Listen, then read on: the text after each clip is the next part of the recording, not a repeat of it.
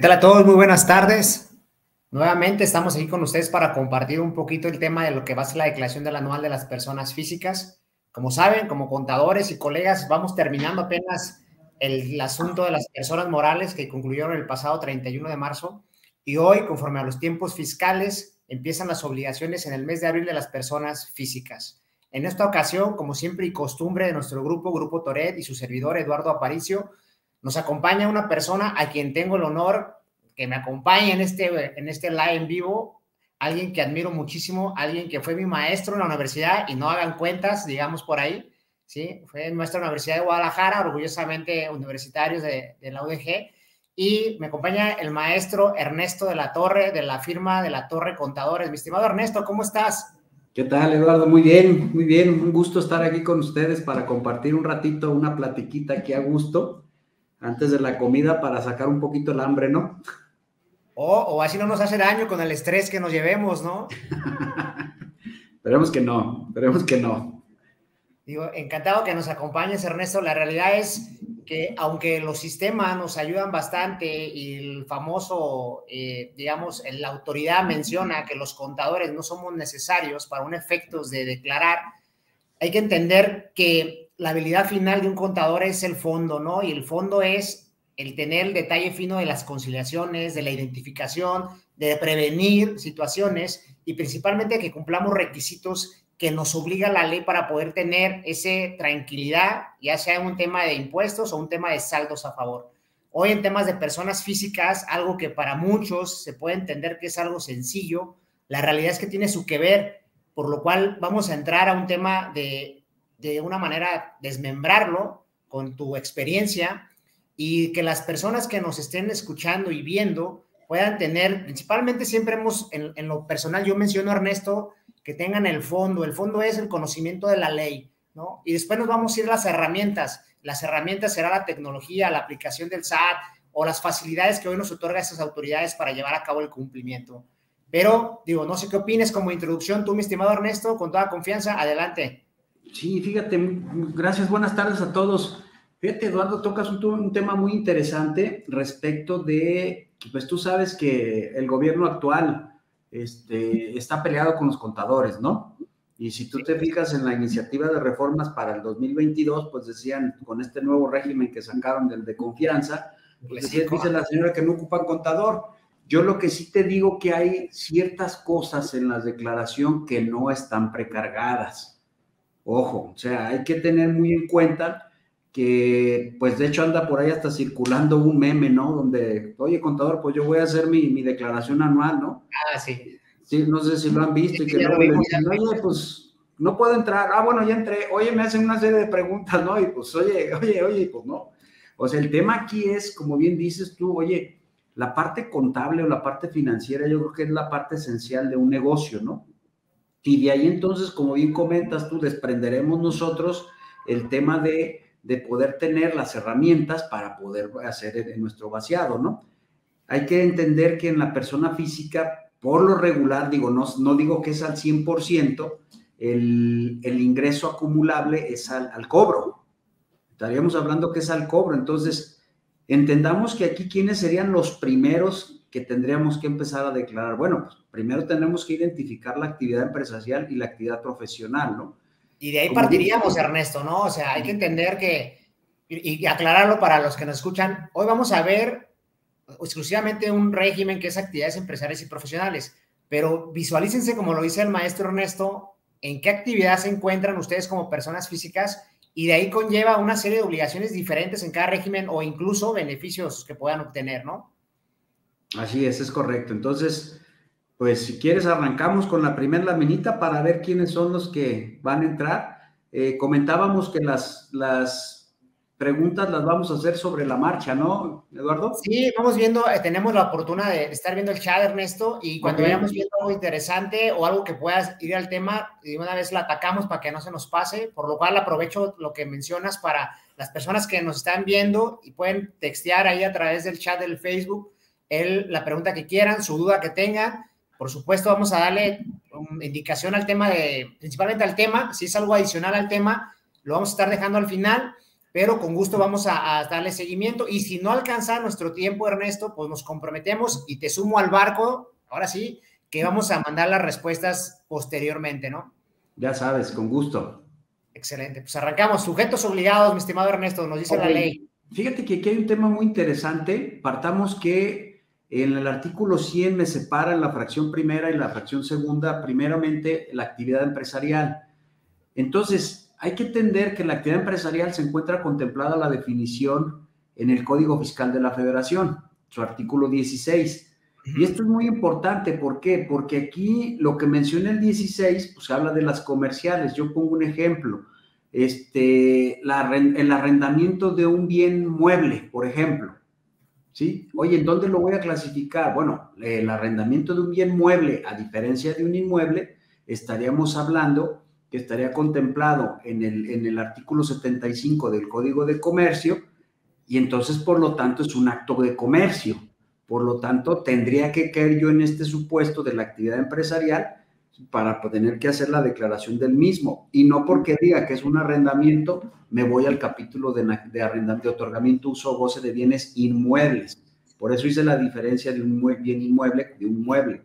Y muy eh, específica, específica porque lo dices muy claro, hay que irnos con la tendencia mueble y mueble. Y eso es lo que te va a transformar en qué régimen debes de estar tributando correctamente, ¿no? Y nos ha pasado en la experiencia que se van con la finta, dice el capítulo del arrendamiento, para aplicar en su momento la deducción ciega, ¿no?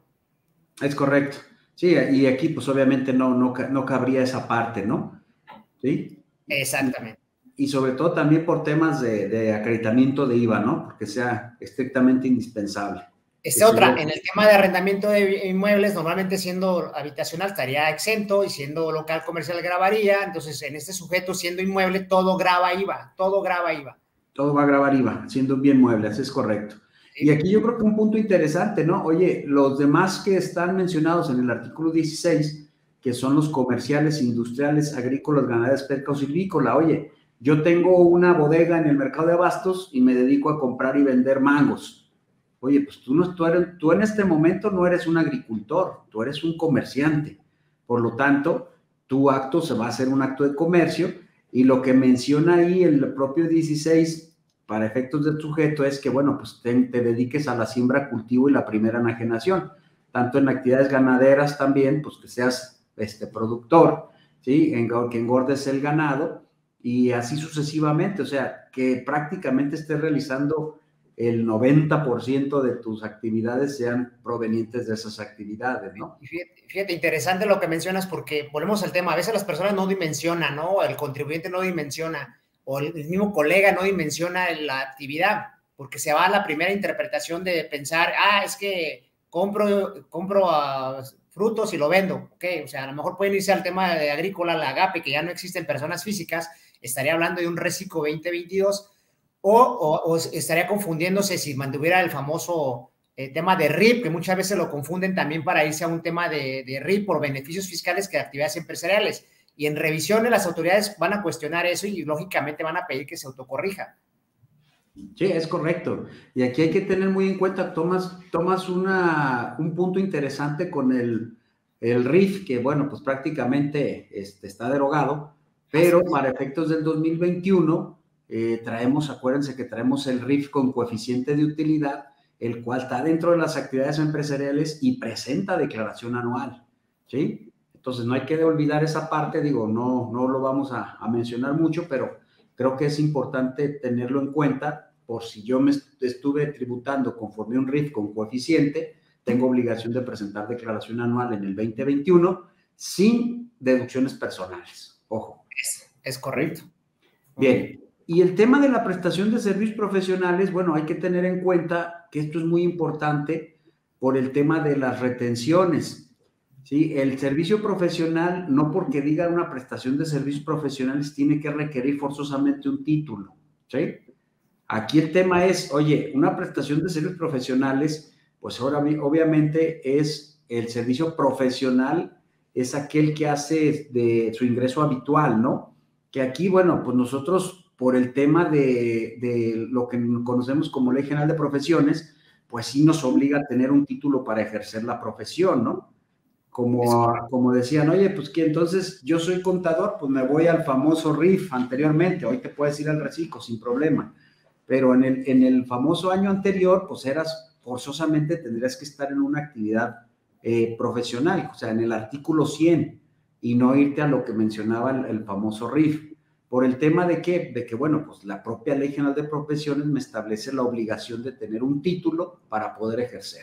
¿Sí? Y quizás son de los limos de la ley todavía, Ernesto, que no obliga, ¿no? Que no es un requisito, que incluso a veces se interpreta también mucho con el esquema de asimilado a salario, ¿no? Es que todavía no hay una limitante o un requisito que cumplir porque no ocupa cédula es simplemente la forma de tributar y siempre y cuando hagas ese servicio técnico y especializado de la profesión, ¿no? Es correcto, así es.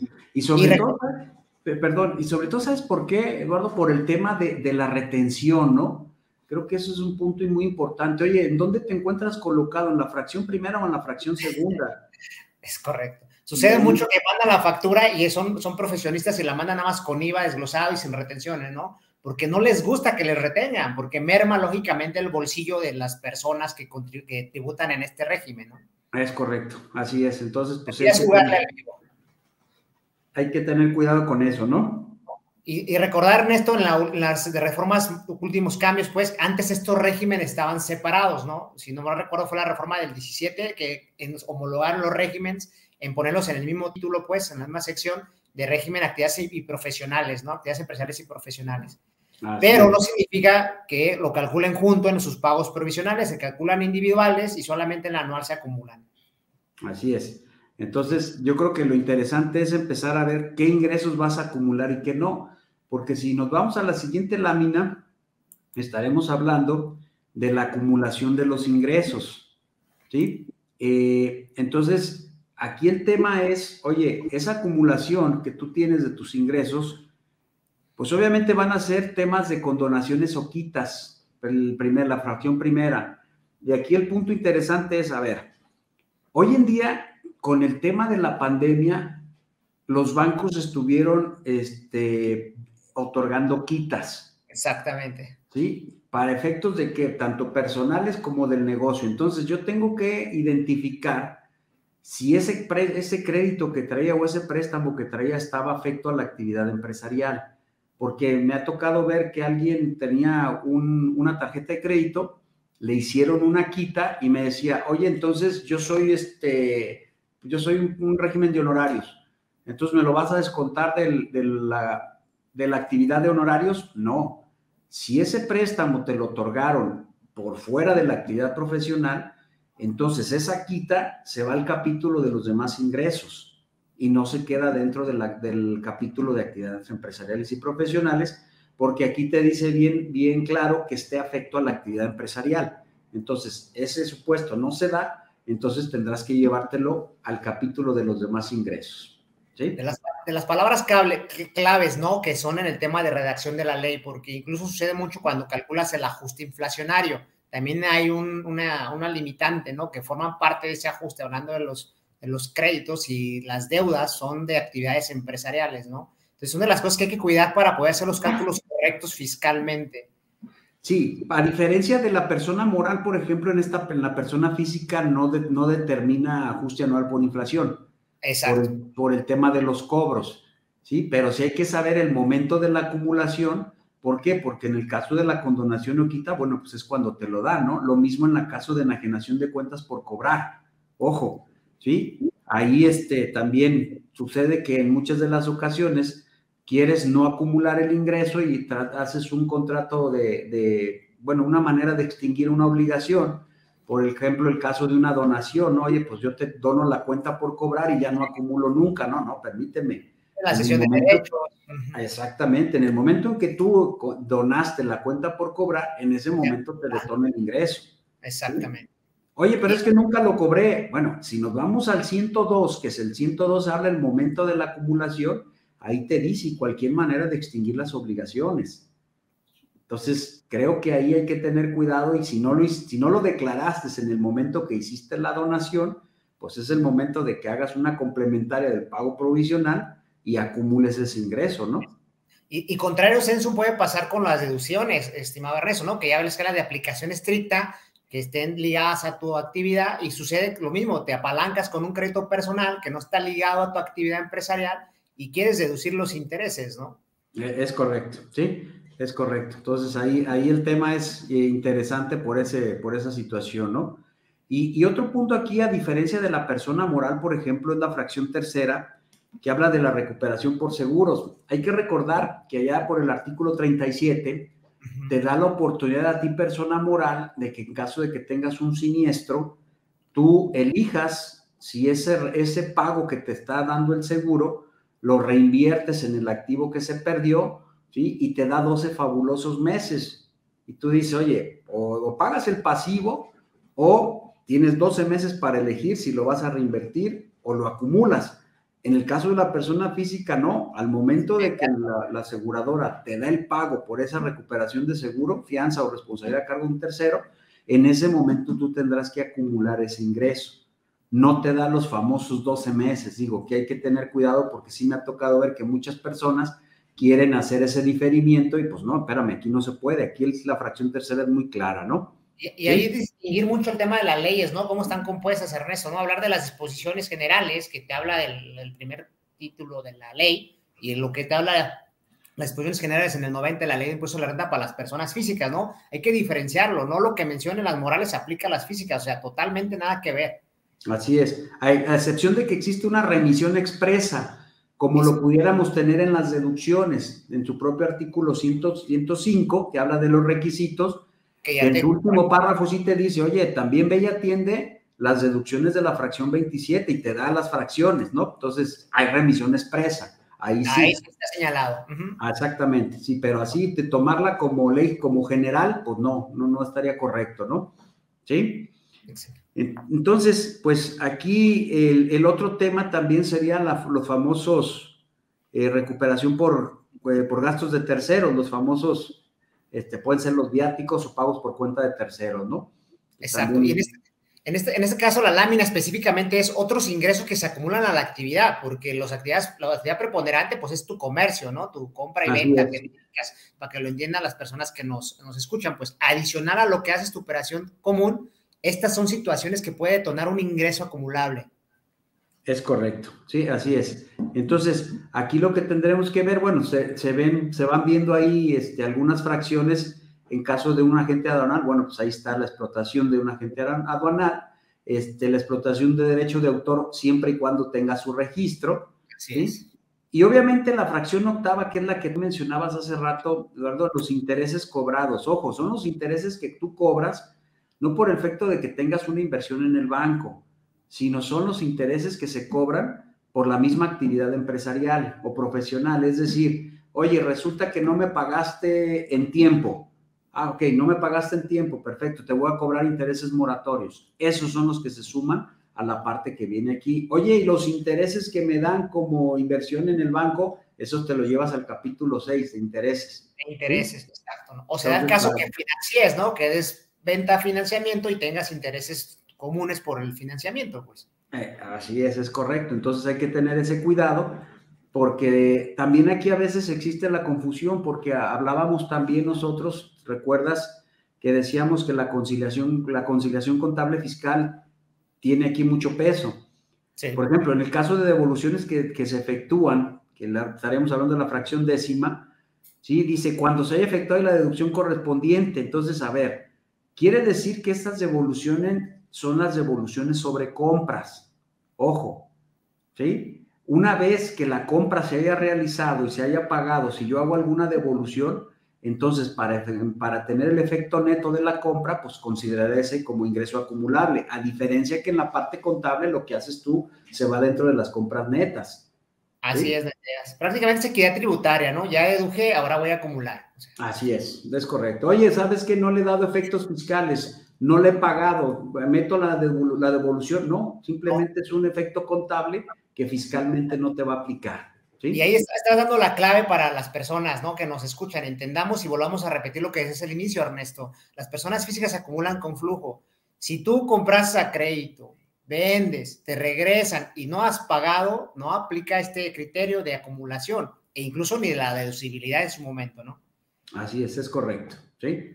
Entonces, aquí hay que tener cuidado también con ese tipo de manejos y obviamente, sobre el tema de, de, las, cuando tienes las enajenaciones de los activos fijos, dice que estén afectos a la actividad. Oye, puede ser que yo tenga dos vehículos y uno lo tenga dentro de mi patrimonio personal y el otro lo tenga dentro de la actividad empresarial, ¿sí? Entonces hay que identificar bien cuáles son los activos que están afectos a la actividad para poder aplicar las deducciones. Por, la, por ejemplo, la deducción de inversión y en su caso, pues todos los gastos que con ella se deriven, ¿no? Porque al momento de que yo le enajene, pues lo que acumular es la ganancia del, del, del, activo que estuvo afecto. Oye, y si no estuvo afecto ahí, pues entonces ¿a dónde lo mando? Bueno, pues ya te irás al capítulo de enajenación de bienes. Pero aquí es un tema interesante identificar tus activos que están afectos a la actividad empresarial. Por eso en muchas ocasiones nosotros insistimos, Ernesto, y sé que, que tú también lo, lo, lo, percibes igual, que las contabilidades se lleven a un sistema de registro contable porque vas a llevar ahí toda la actividad que está señalada a tu, actividad preponderante, ¿no? En temas financieros. Una actividad empresarial ya es una empresa en personas físicas que hay que llevar un control de toda tu contabilidad en temas de activos fijos, en temas de depreciaciones, incluso amortizaciones. ¿Por qué? Porque suele haber ese caso, el tema patrimonial y el tema empresarial. Y si no lo tienes contemplado, nuevamente el famoso contrato de comodato para deducir la gasolina, este tipo de cosas, en un momento dado puedes hacer un esquema fiscal que acumulas más ingreso que te vayas al tema de a lo mejor una enajenación esporádica, ¿no? Es, es, correcto, es correcto. Entonces, pues aquí hay que identificar bastante bien esa parte, ¿no? Yo creo que el momento crucial de esto es el qué momento acumulas. Si le damos a la siguiente lámina, por es correcto. yo creo que aquí el ingreso dice que lo percibes el, propio artículo 102 te habla de que cuando lo recibes en efectivo, cuando lo recibes en bienes o en servicio, cuando tienes un cheque, ¿sí? Que pues obviamente es cuando efectivamente se cobre, no nada más por el simple hecho de expedírtelo, eh, ya lo tienes ahí, ¿no? Entonces aquí es un punto muy importante. ¿Por qué? Porque muchas de las personas, y sobre todo en caso de personas morales, para efectos de poder deducir esos gastos, emiten los cheques por ahí del 31 de diciembre y te lo entregan a la persona física y te dicen, pues yo ya cumplí porque aquí a mi, disposición me establece eso. Bueno, para ti persona física que cobras el cheque, pues es hasta que no esté efectivamente en tu cuenta de bancos, ¿no? ¿Sí? Que hay que tener mucho cuidado con eso. Así es. sí, adelante. quien quiera aprovechar ese, ese tema de deducibilidad agresivo, pues en un momento van a tener la consecuencia de la revisión o, la invitación o simplemente la famosa auditoría profunda para, y, y, va a echarlo para atrás, ¿no? Y le va a salir más caro el caldo que las albóndigas porque los recargos y accesorios, más la posible infracción, pues puede ser un más complicado que ese beneficio de deducibilidad y peor, se lo acredita en el IVA también muchas veces, ¿no? Sí, e, e, ese es el tema muy, muy, muy importante, ¿no? Que después este, acreditas el IVA y pues ahí ya, ya tienes un problema, ¿no? Sobre todo en eso. Porque, por ejemplo, el tema muy interesante es este que habla de cuando el interés del acreedor quede satisfecho mediante cualquier forma de extinción de las obligaciones, que lo mencioné hace rato, ¿sí? Oye, pues yo hago un contrato, eh, un contrato de donación, yo dije, pues dono la cuenta por cobrar, ¿sí? Y ya no tengo acumulación porque pues nunca recibí el ingreso. No, espérame, en el momento en que generaste la donación, en ese momento detonaste el ingreso. ¿Por qué? Porque el cliente va a quedar satisfecho con esa forma de extinguir la obligación. Entonces, en ese momento tú tendrás que acumular, ¿no? Y hay que recordar que hay un CFDI de extinción de obligaciones que deberá expedirse para poder complementar el tema fiscal, ¿no? Pueden, pueden ser nada más un tema corporativo, contratos, compensación, el tema notarial, todo se puede dar, que al final es necesario por el tema corporativo, pero también se debe expedir el CFDI por extinción de obligaciones. Así es. Y ese creo que es un punto muy interesante, ¿no? ¿Sí? Y bueno, pues también el tema de la, de la condonación, pues obviamente nos generará un ingreso cuando exista alguna condonación de, algún, de alguna parte de los ingresos.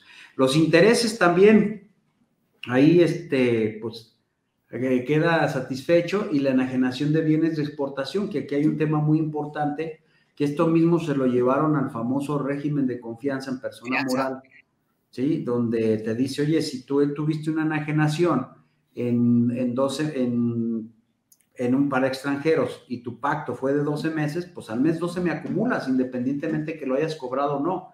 Entonces, esto suena como una cuestión inconstitucional porque, pues, oye, si yo vendí una maquinaria, a lo mejor bastante grande, y la pacto a 15 meses, a que me la pagues, al mes 12 ya tendré que estar acumulando, ¿no?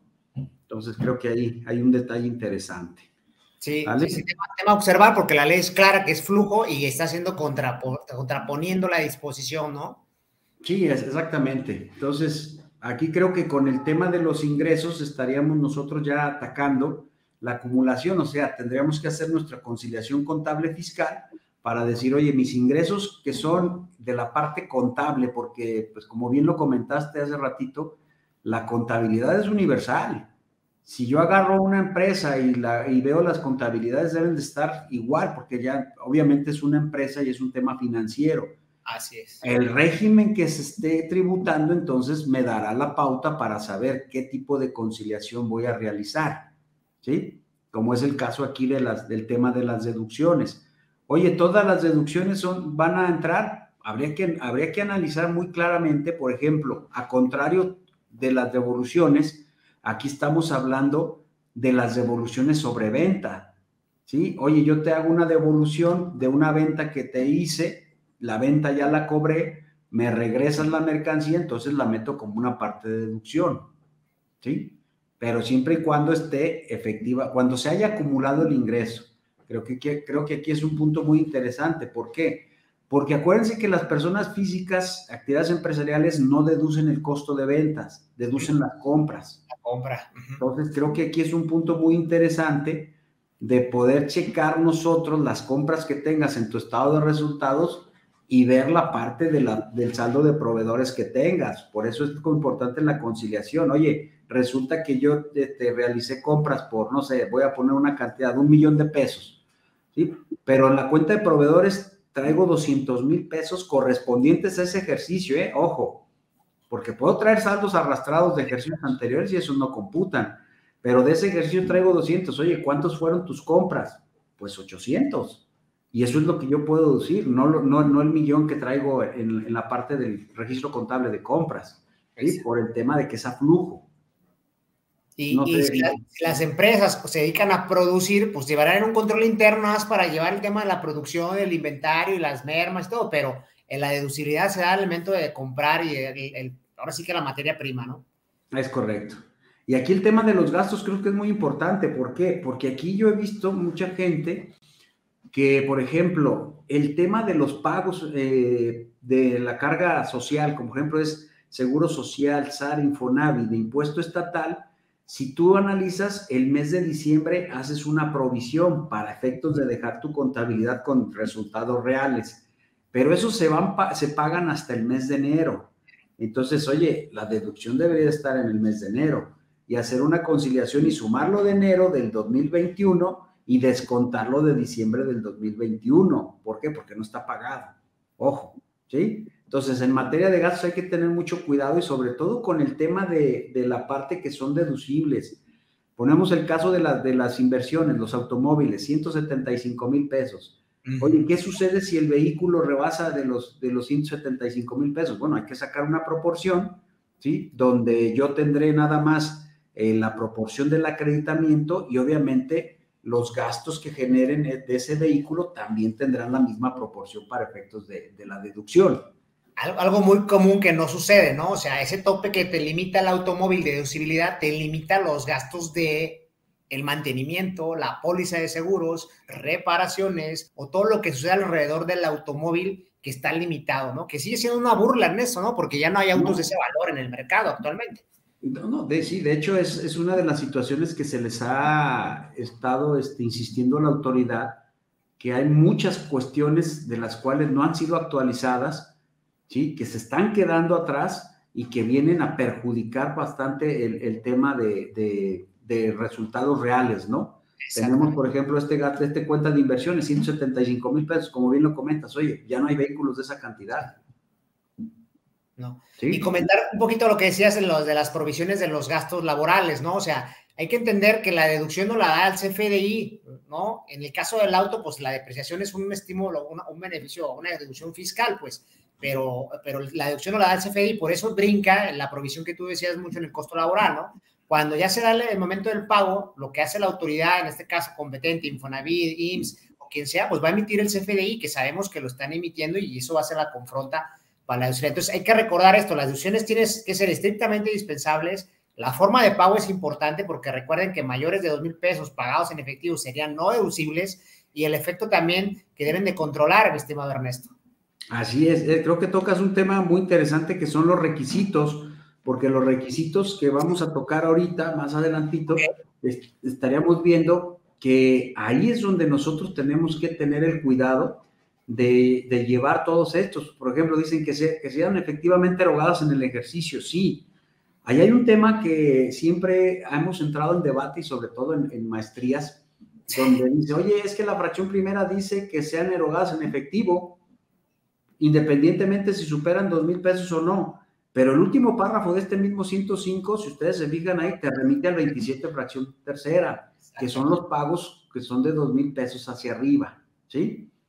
Luego entonces, aquí lo que tienes tú es decir, a ver, entonces, ¿me voy por la fracción primera o me voy por el último párrafo? Bueno, ya hay tesis al respecto donde te dice, a ver, ese que yo te digo efectivamente erogados en el ejercicio, que sean pagados en efectivo, son los que son inferiores a dos mil pesos, porque los que son superiores a, dos mil pesos, te hago la remisión al 27 fracción tercera y te digo, oye, esos deben estar pagados con cheque, tarjeta de crédito, débito o monedero electrónico. Entonces, creo que esa precisión tenemos que tenerla muy en cuenta y no nada más por que diga este, que estén pagadas en efectivo, me encuadre y diga, ah, pues tengo un gasto de 10 mil pesos. Ah, ya lo voy a deducir porque la fracción primera dice que está pagado en efectivo. Yo creo que hay que ver eh, el tema de la legislación y la ley, porque aquí sí precisa, ojo, con esa tesis, que esos gastos de dos mil pesos son inferiores a dos mil pesos, se pueden deducir conforme a la fracción 1. Los que son superiores a dos mil pesos, conforme al último párrafo del, del, del 105. Exacto, y aquí aplica lo que mencionábamos hace rato, ¿no? Las disposiciones generales que están en personas morales, pues vienen las letras chiquitas para que te vayas a cumplir también estas este apartado, pues, ¿no? De requisitos. Sí, porque, por ejemplo, ahí en la fracción segunda lo que mencionas tú es muy cierto. Oye, dice que sean estrictamente indispensables para obtener ingresos. Oye, a diferencia de una persona moral, es para el objeto social. Entonces, oye, la persona física no tiene un objeto social, pero sí tendrá que ser un gasto estrictamente indispensable para generar ingresos, ¿no? Y entonces ese sería el punto interesante a analizar aquí. Que aquí es donde entrega la famosa razón de negocio, ¿no? Como lo menciona el 5A del Código Fiscal de la Federación, ¿no? Que yo creo que ahí es donde va a empezar todo el tema, ¿no? Es correcto. Bueno, eh, lo que sí es igual es la deducción de las inversiones en las personas morales, ojo. O sea, sí aplicas todo porque hay una remisión expresa a la sección 2 del título 2. Aquí lo que sucede es que en los pagos provisionales que tú vienes realizando, por lo regular lo que vienes incorporando son las, de, las famosas depreciaciones que conocemos nosotros que son contables, ¿no? Así es. Y lo que viene siendo, lo que tú vas a deducir son la deducción de inversiones, que ya sería la parte fiscal. Entonces, por eso ya la importancia de aquí hacer la conciliación contable fiscal y eliminar las, las depreciaciones y sumar la deducción de inversiones, que creo que ese es un punto muy, muy interesante. ¿Sí? Y bien, aquí también pagos por primas de, de seguros, bueno, y los cuando tengas pagos a plazos, bueno, pues nada más lo que vayas pagando, obviamente tendrás tu CFDI de pagos, ¿sí? Y bueno, pues aquí en inversiones no hay que darle efectos de revaluación, y bueno, pues que se realicen a más tardar el último día del, del ejercicio, y que el comprobante, aquí hay un tema interesante, dice que el comprobante se obtenga a más tardar cuando se deba presentar la declaración anual. Híjole, con el tema de los famosos CFDI creo que es ya difícil poder aguantar esta parte hasta la declaración anual, ¿no? Por ejemplo, en el caso de las nóminas, oye, ¿qué pasa si yo la nómina no la tengo pagada en el ejercicio? Pues no es deducible.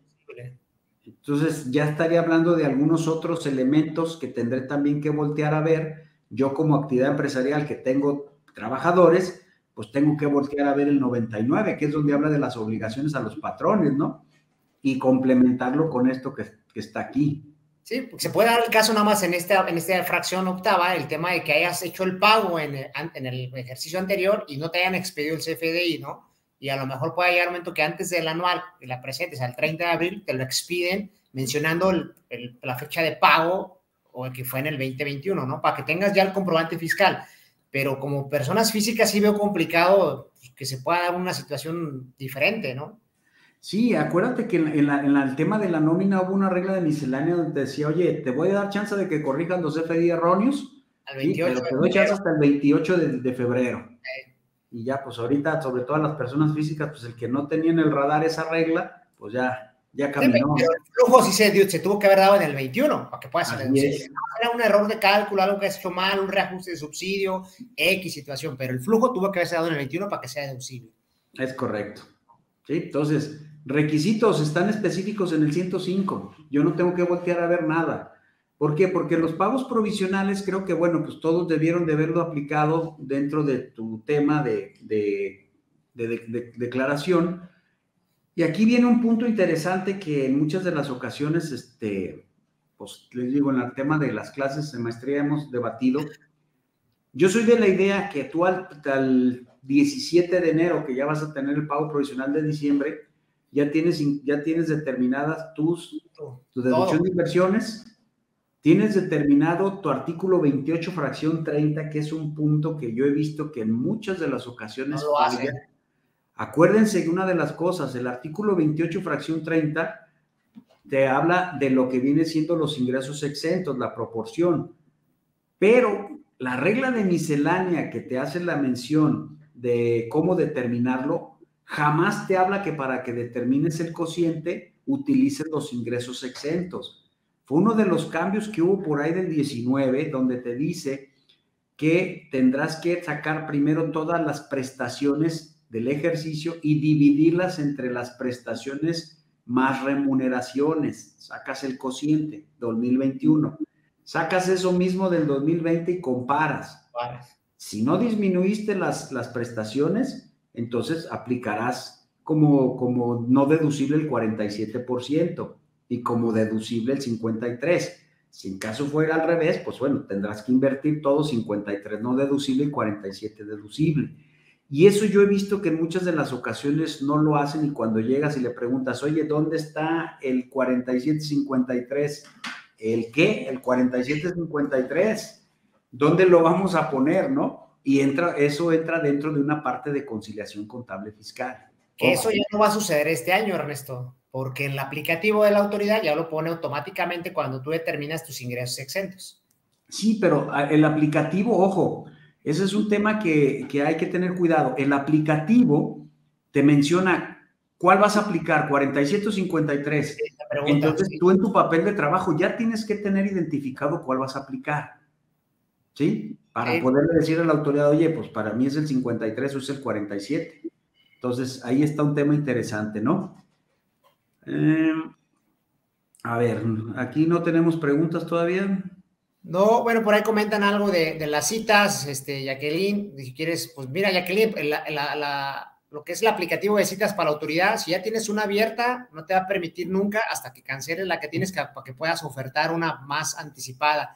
Entonces ya no, ya es una forma de controlar cuando hubo el famoso mercado negro de citas, este, ya si tienes una agendada, ya no te dejas solicitar otra a la misma persona, entonces por eso no podrías sacar citas, ¿no? Y, si, la, y si te, te pasó la cita, eh, el premio que te da la autoridad es no darte cita en 15 te días. Castiga, te castiga. Entonces hay que cancelarlas mejor previamente, porque si no van, los castiga, ¿no? Es correcto. No, no. Te, te da esa parte, ¿no? Bien. Continuamos, entonces, aquí otro tema interesante, fíjate, la copropiedad. Yo veo que la copropiedad es, es, un, es un, medio de, tributar que es bastante interesante en el tema de copropiedad empresarial. Este 108, donde te dice, a ver, tú en si estás en una copropiedad participas de las utilidades o de las pérdidas, dependiendo de lo que se genere. Quiere decir que yo puedo tener alguna actividad, este, de, yo como contador, puedo tener una actividad profesional y podemos hacer tú y yo, Eduardo, inclusive otra persona física, una copropiedad empresarial donde tengamos un negocio y al momento de sumar, pues yo nada más sumaré lo de mi actividad profesional más el porcentaje de utilidad que me corresponde de la copropiedad. ¿Sí? Acuérdense que en la copropiedad hay que nombrar un representante común, es el que va a emitir las facturas, va a llevar toda la contabilidad y los pagos provisionales y me dará mi pedazo de parte de pago provisional, ¿no? Mi porcentaje que me corresponda. Sí, que, normalmente quien no representa la copropiedad, pues se va a llevar esa participación hasta su anual, ¿no? Y el que representa hace el 100% mensualmente los pagos provisionales, ¿no? Es correcto. y es interesante esta partida porque muchas veces no piensan que es en partes iguales, se dividen, se dividen los ingresos, se dividen las deducciones. No, no, no, por eso hay que nombrar un representante legal para que sea el encargado de, de ante las autoridades estar compareciendo, ¿no? Así es, que creo que es, creo que es un tema muy interesante, ¿no? Y, y aquí en, en, el, en el tema del... Eh, nos fuimos a... Creo que te adelantaste. Sí, sí, me adelanté. Ahí, eh, Bueno, dentro de lo que mencionaríamos que es el, el, cálculo anual, pues habría que recordar que aquí no se llama resultado fiscal, se llama utilidad grabable, ¿no? Y, la utilidad fiscal se determina, bueno, pues, o la utilidad grabable, ingresos acumulables menos las deducciones autorizadas, menos la PTU pagada, y en su caso las pérdidas fiscales. Entonces, eh, en la aplicación de las pérdidas hay que recordar que se pueden aplicar en 10 años. Y aquí el tema, yo no sé si a ustedes les pasó, pero que acuérdense que la autoridad ahorita lo que trae para efectos de las pérdidas fiscales. No parece nada. Personas morales tendrías que regresarte a presentar complementarias porque lo que quieres es que en cada ejercicio las manifiestes y la lógica es, oye, ¿tienes pérdidas por aplicar? Pues, por manifestar, sí, pero no voy, a, no voy a aplicar ninguna, ¿no? Pero para que se vayan recorriendo las pérdidas y se vaya llevando el control, ¿no? Entonces, hay que revisar bien aquí tus pérdidas fiscales porque si no lo utilizas, pues tienes un, detalle interesante, ¿no? Eh, la, actualización, pues igual que una persona moral.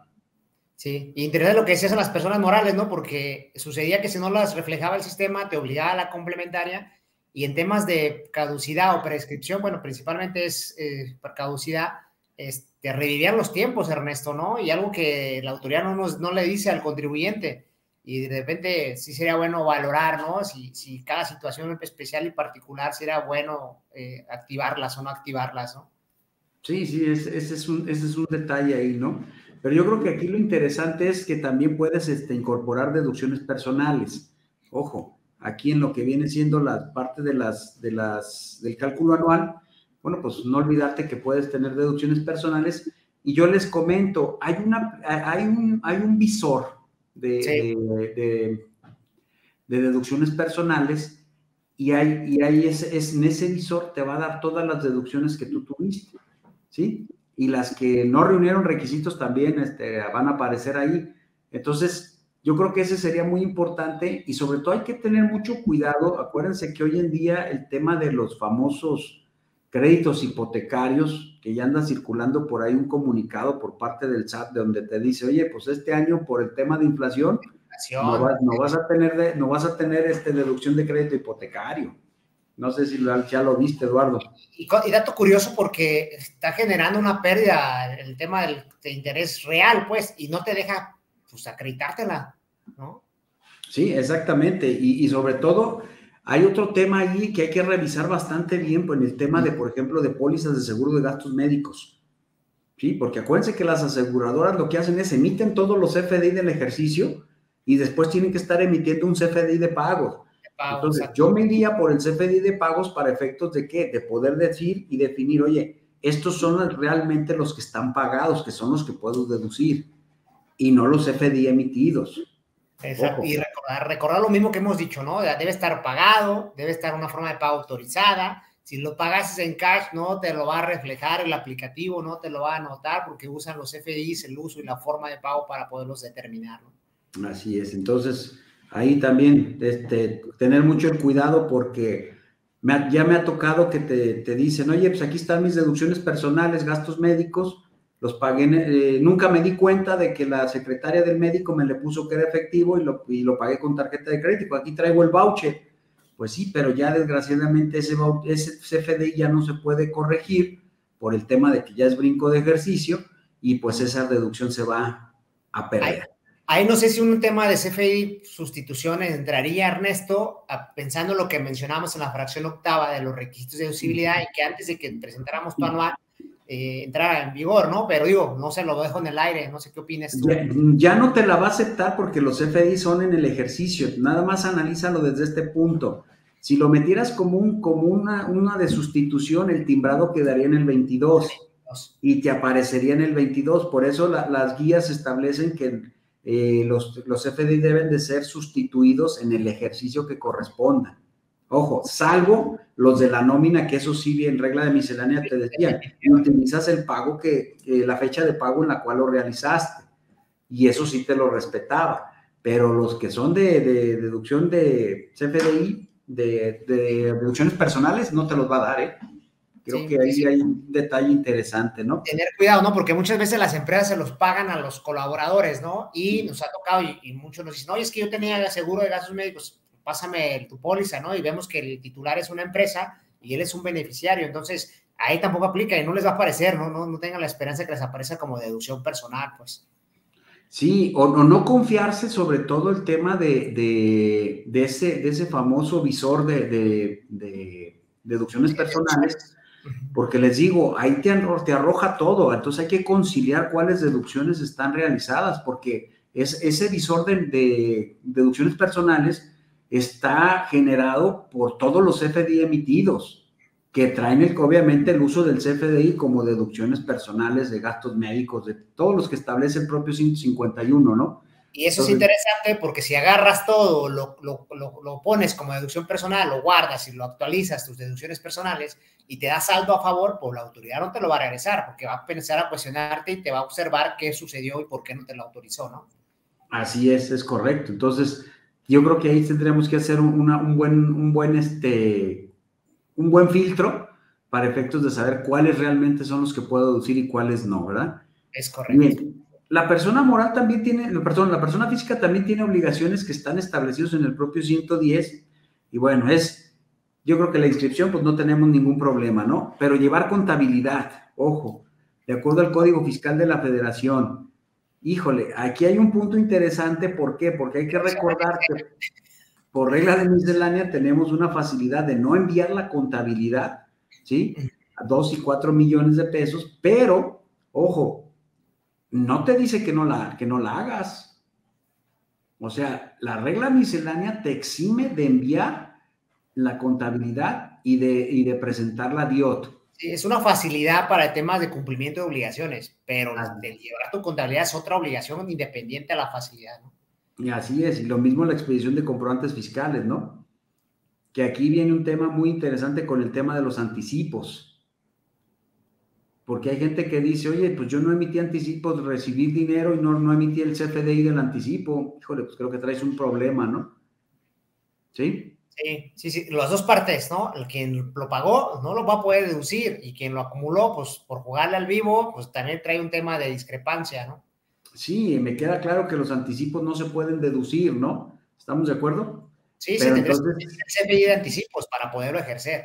Ah, es correcto, nada más sí, para efectos de ya tener yo completamente mi, mi CFDI completo, pues entonces sería cancelar ese, ese CFDI de anticipos con la no famosa nota de crédito y ya emitir, entonces sí que se me emite el CFDI este, de, por el total de la operación, ¿no?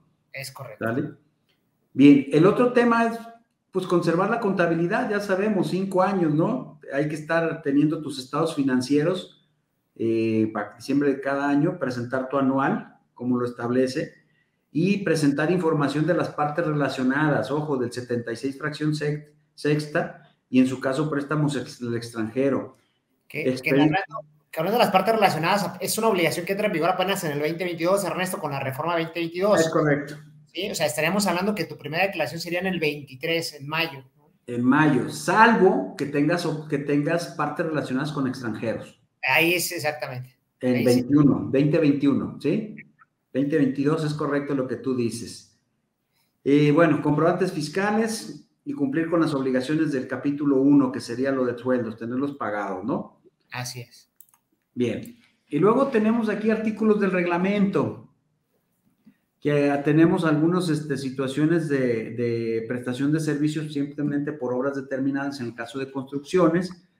Eh, puedes deducir la casa de la casa habitación a los metros que utilices para oficina, ¿sí? Y bueno, Y ahí algo interesante, ¿no? Como la limitante del automóvil te limita que si tu domicilio es, o sea, lo usas como domicilio fiscal, pues saca los metros cuadrados de utilización para que todos los gastos lo tengas en esas proporciones, ¿no? De que, que generan la, el uso de la, pues de tu cuarto o oficina, ¿no?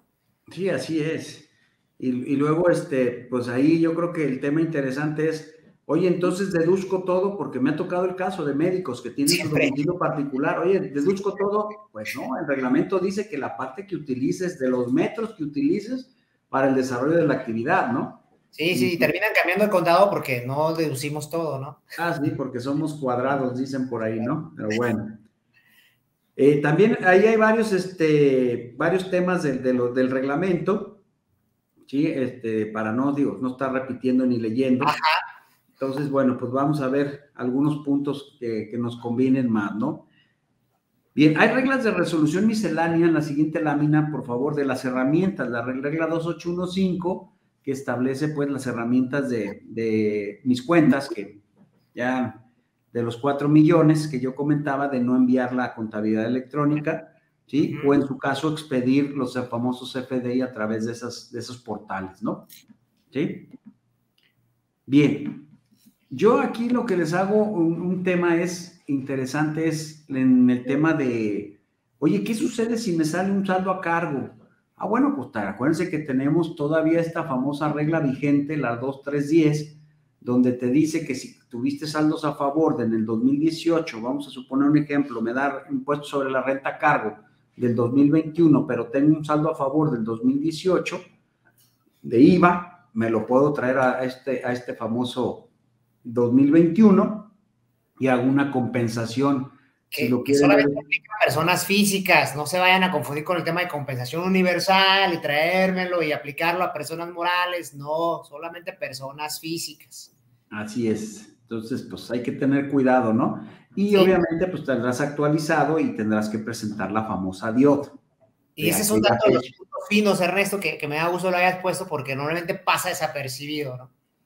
Sí, sí, por eso este te comentaba que digo, sí están un poquito cargadas las láminas, pero creo que es para aterrizar y darles a, la, a, a las personas que nos están siguiendo esos puntos que en muchas ocasiones este, se pasan desapercibido y, dices, oye, chin, me quedó allá un saldo a favor que traía del 18.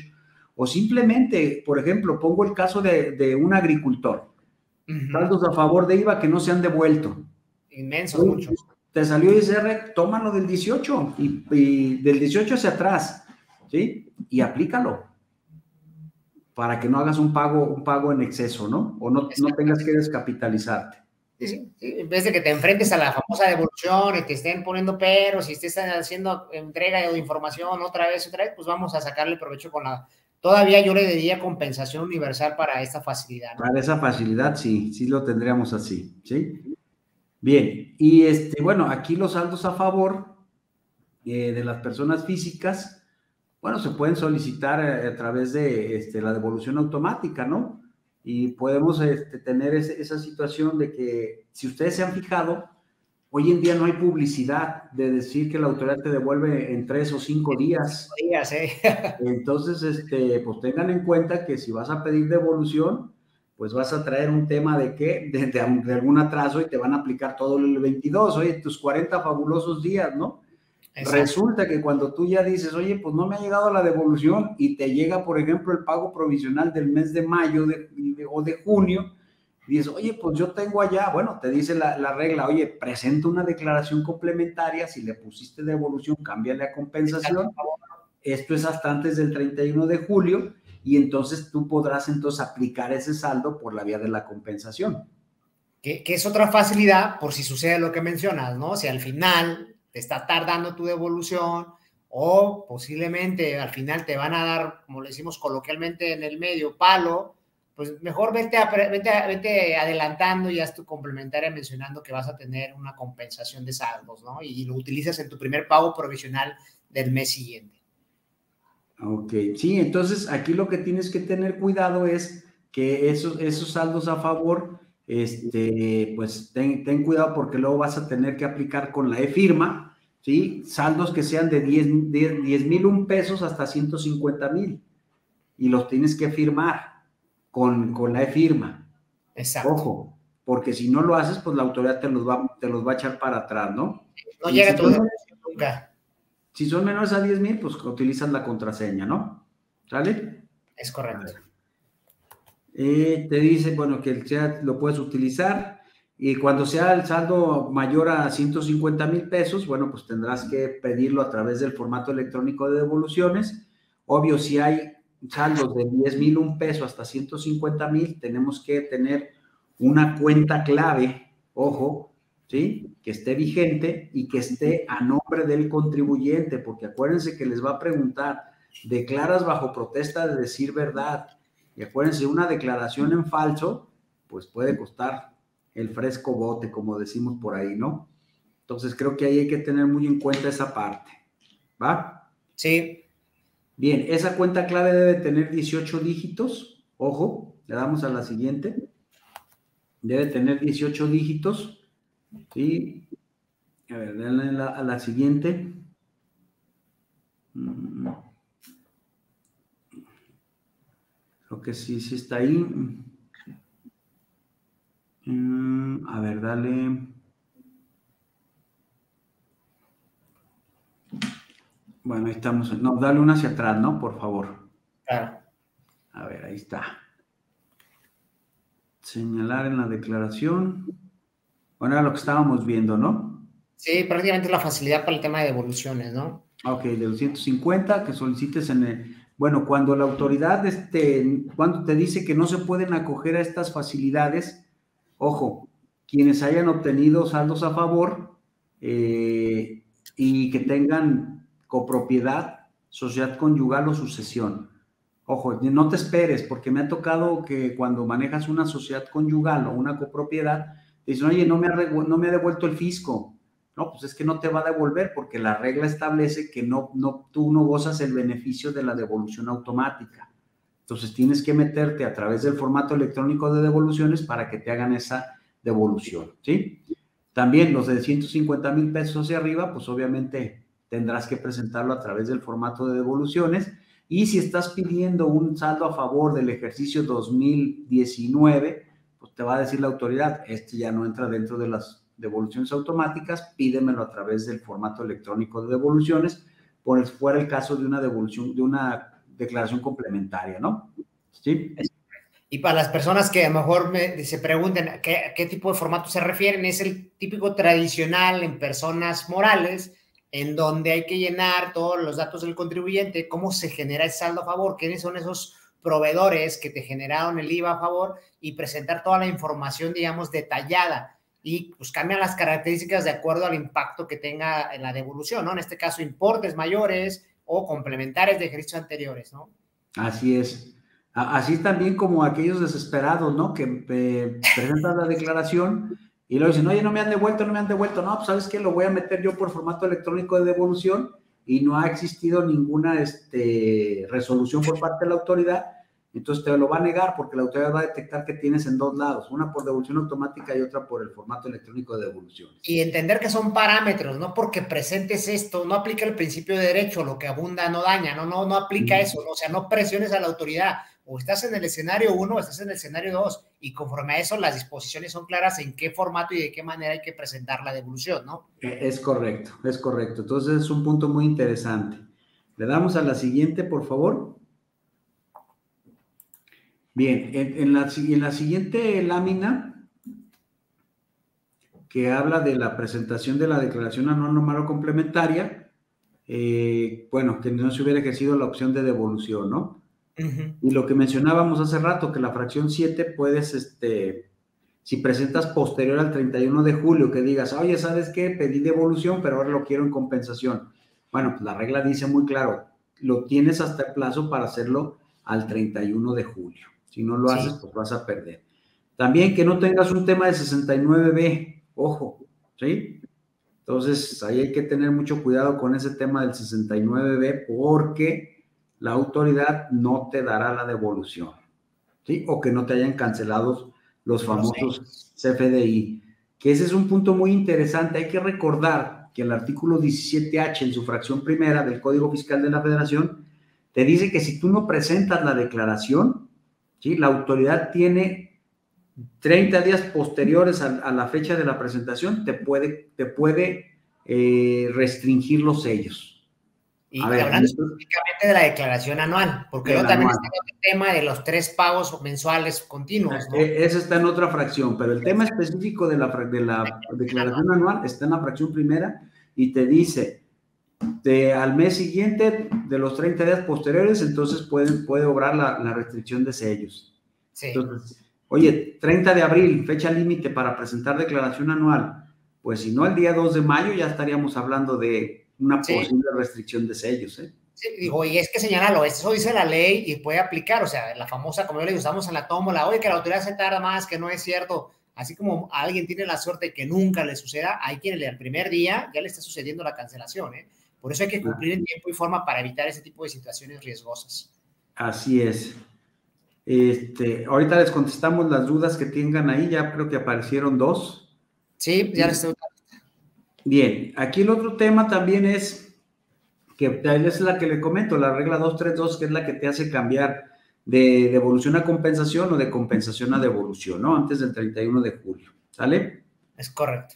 Hay que tener cuidado con las fechas, nada más, tengan siempre las fechas al tiempo para que tengan las facilidades de este beneficio de, de poder compensar, ¿no? Es correcto.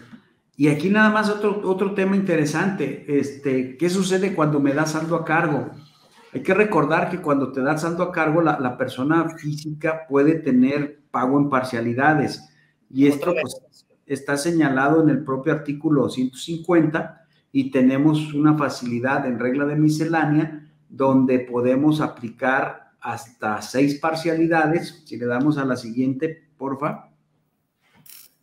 Si hasta seis parcialidades. Con un pequeño interés. un pequeño interés, pero fíjate, lo interesante de esto es que al momento de que nosotros eh, elegimos pagar, no es como anteriormente se hacía, que tú decías, oye, me voy a parcialidades, o bueno, pues son seis, y no podías elegir, tenías que ser forzosamente las seis y tener todas liquidadas a más tardar el 30 de, septiembre. Hoy en día no, hoy tú eliges, oye, pues mi capacidad este, económica me da para pagar en tres o en cuatro parcialidades vamos a poner el caso de que fueran a lo mejor tres, y dices, bueno, pues hay que tomar el, dividir la cantidad que me salga a pagar entre tres, pago la primera parcialidad en el propio mes de abril y las otras, el remanente que queda, lo divido entre el factor que está ahí. Y esas serían mis, mis siguientes dos parcialidades idénticas. ¿sí? Si tú decides pagar en parcialidades al momento en que tú le pides a la declaración anual en cuántas parcialidades, pues entonces en automático ya te da las líneas de captura y las fechas de pago, que sería mayo y, y junio, ¿no? Facilidad para no descapitalizarse o para jinetearlo también si quieres, ¿no? Si no te quieres, si no le quieres dar toda la autoridad y quieres castigarlo mensualmente, pues adelante con este pequeño factor para que genere un, adicional, ¿no? Ah, es correcto muchas veces no se el contribuyente, nada más el contador lo aplica y ya te va el pago, señores. Es una oportunidad también para que le digan a sus clientes que puede aplicar esta facilidad y sea un pago diferido, ¿no? Desde dos hasta seis pagos. Eh, es correcto, y sobre todo lo interesante es que aquí, bueno, a la hora que haces esa división, cuando sacas ese aplicas ese factor, pues ya va implícito lo, el famoso de actualización y recargo, ¿no? Recargo, sí, sí, es correcto. Ya tu costo financiero, ¿sale? Y importante es que para tener esta facilidad hay que presentarla en tiempo y forma. Si la presentas fuera de plazo, ya no te va a permitir. ¿no? Así ya es. que desembolsar inmediatamente todo. Es correcto. Sí, tocas un punto muy interesante. Oye, este, ¿qué pasa si presento mi declaración fuera de plazo? Bueno, pues acuérdate que la autoridad tiene ahí facultades para ejercer y pues pudiera darse el caso de que si no se presenta en tiempo, pues tu, facultad de revisión será, pudiera ser hasta de 10 años, ¿no? Es correcto. Lo que señala el Código Fiscal, pero bueno. Es, interesante, pero qué bueno que lo mencionas. Piensan que por presentarla el día 2 de mayo o primero de mayo, digo 2 porque el primero normalmente no se trabaja, ¿no? Pero el 2 de mayo piensan que cumplieron en tiempo y forma y que no va a suceder lo que mencionas del código al no haberla presentado en tiempo y forma, las facultades de la autoridad cambian de 5 a 10 años, porque la ley es muy de aplicación estricta. 30 de abril vence, a menos que la autoridad publique una prórroga oficial, se pospone eso o se aplicaría el tema de ese, beneficio, ¿no? Pero muchas veces nos confiamos que solo son 5. Si fuiste fuera de tiempo, son 10 años para las facultades de la autoridad. Es correcto, sí, es correcto. Este, si quieres empezamos a, mira, aquí hay una pregunta de, de Jazmín, no sé si sea, haya más arriba, creo que no. Creo que no, era, era la persona de la cita y, y sí, sí. Jazmín dice, tengo una duda referente a contribuyentes por plataformas digitales. Si la aplicación retiene el ISR como pago definitivo, aún así tengo que presentar pago provisional en el portal del chat. A ver, si se fue definitivo, acuérdate que tú debiste haber presentado un aviso, para efectos de que tú este, optaste por que tu retención fuera definitiva y obviamente al ser definitiva tú no tienes que presentar declaración anual. Ahí, estaban las dos, las dos opciones, ¿no, Ernesto? Si tenías menos de 300 mil pesos, tenías que haber de ingresos acumulables en el año, tenías que haber presentado el aviso y te ibas por pago definitivo, lo que te retengan las plataformas y bye. Pero si no se hizo o arrebasa los 300 mil pesos, tienes que empezar a hacer pagos provisionales mensuales. Es, correcto, el tema son el parámetro de los 300 mil pesos, ¿no?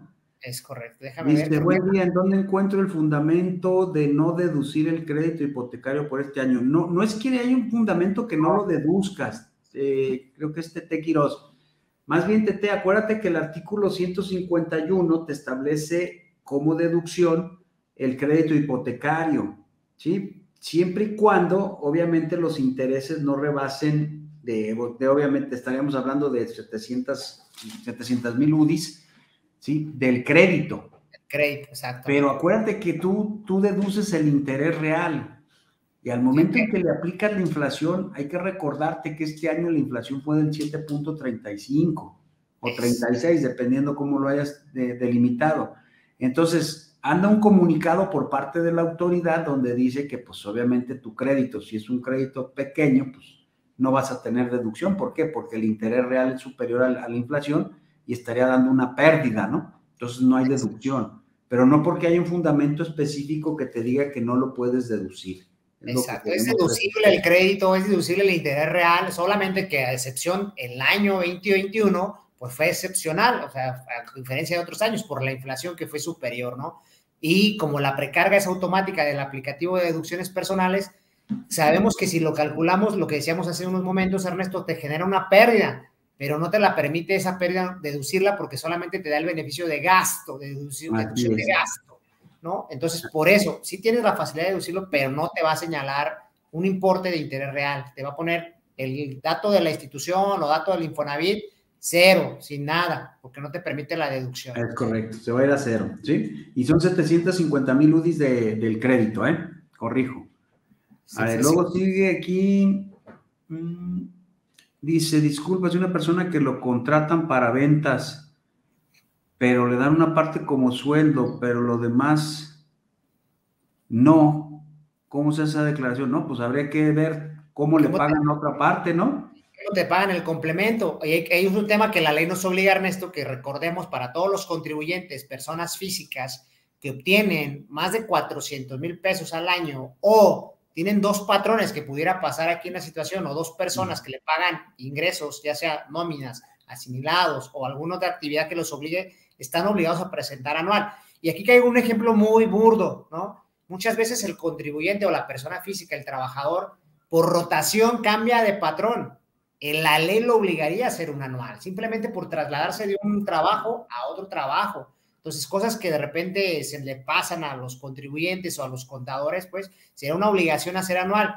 Muchas veces pasa desapercibida por la autoridad por los ingresos, ¿no? Pero también hubo un momento dado, si te tocó, Ernesto, que a través de Buzón estuvieron haciendo notificaciones a todo mundo por el tema de las declaraciones anuales, ¿no? Sí, así es. Y, sobre todo, ¿sabes qué? Porque aquí menciona, por ejemplo, también otra persona que dice, si una persona que lo contratan por ventas, pero dan solo una parte como y lo demás te lo depositan con un concepto distinto. Yo creo que tendríamos primero que precisar cuál es el concepto. El concepto ¿sí?